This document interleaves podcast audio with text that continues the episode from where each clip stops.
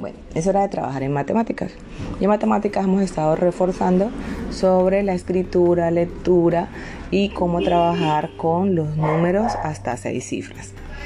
Eh, hoy entonces vamos a avanzar un poquito, pero que también existen otro, otro tipo de números que son los números romanos. Entonces hoy vamos a conocer, escribir y operar con números romanos.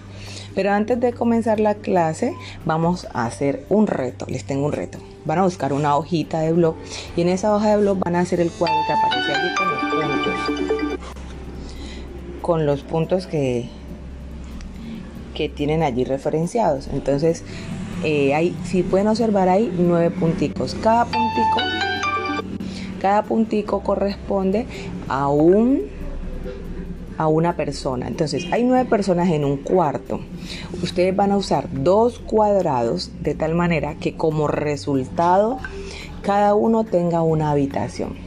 ¿Sí? Cada uno de esos punticos que corresponden a las personas deben tener una habitación, pero solamente van a utilizar dos cuadrados. Recordemos que los cuadrados son figuras que tienen cuatro lados y todos sus lados son iguales. Entonces vas a sacar la hojita, vas a tratar de resolver este reto, le tomas la foto y lo compartes con tu profe. Cuando ya resuelvas este reto, tómate unos 10-15 minutos para ese reto. Entonces, cuando ya resuelvas ese reto y hayas mandado la foto, entonces puedes continuar trabajando. Los números romanos son, un, son, un, sistema de numeración que utiliza siete letras mayúsculas para representar los siguientes números. La I mayúscula, que corresponde o representa el número 1. La V, que representa el número 5. La X, que representa el número 10. La L, que representa el número 50 la C que representa el número 100, la D que representa el número 500 y la M que representa el número 1000. Los números romanos se usan para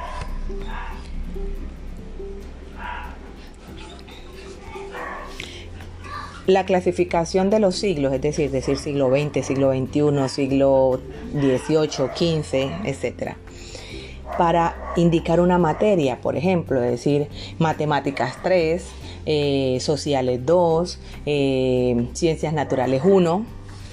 Para los aniversarios, ay, es que hoy están cumpliendo 15 años de casados, entonces es el quinceavo aniversario. ¿sí? Y también lo traen algunos relojes.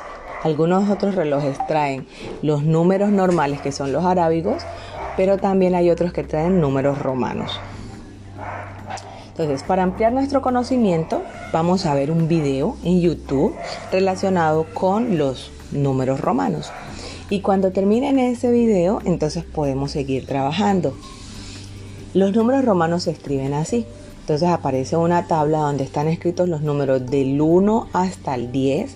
Luego se pasa a las centenas del 20, 30, 40, 50, 60, 70, 80, 90, 100. Y recordemos que entonces tenemos el 500, que es la letra D, y, la, el 1000, que es la letra M. Actividad 1. Entonces, teniendo toda la información de los números romanos, habiendo puesto el video, habiendo repasado este tema, entonces dice, escribe los números que faltan en los relojes. Recordemos que el reloj está o se marca de la 1 hasta las 12. Entonces van a colocar allí en ese reloj los números que faltan, pero los van a colocar en qué? En números romanos. Actividad 2. Completa las series con números romanos. Entonces allí aparecen unos números escritos.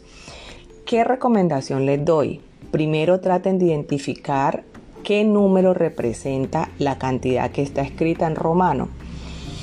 Para eso entonces vuelvan y recuerden la tabla y basados en la tabla van a ir contando.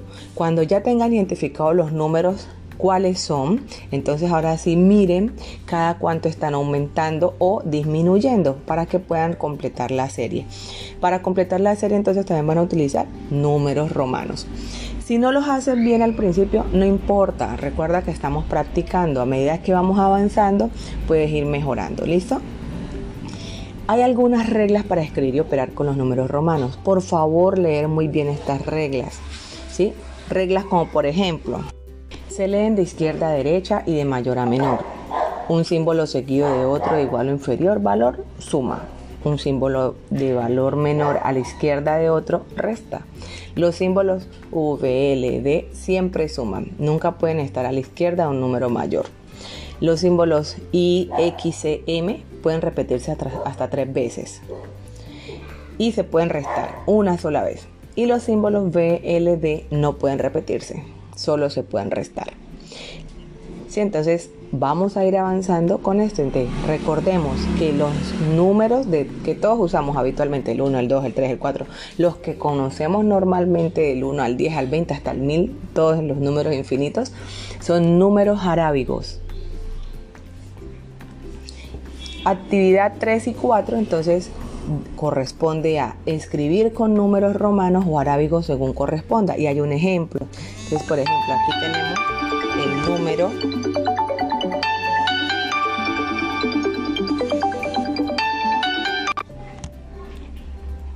el número 127 está en romano, pero entonces nos toca determinar qué número es en romano y colocarlo en el número arábigo. Y en donde aparece el número arábigo, es decir, por ejemplo, el 245, nos toca copiar lo inverso, que es el número romano.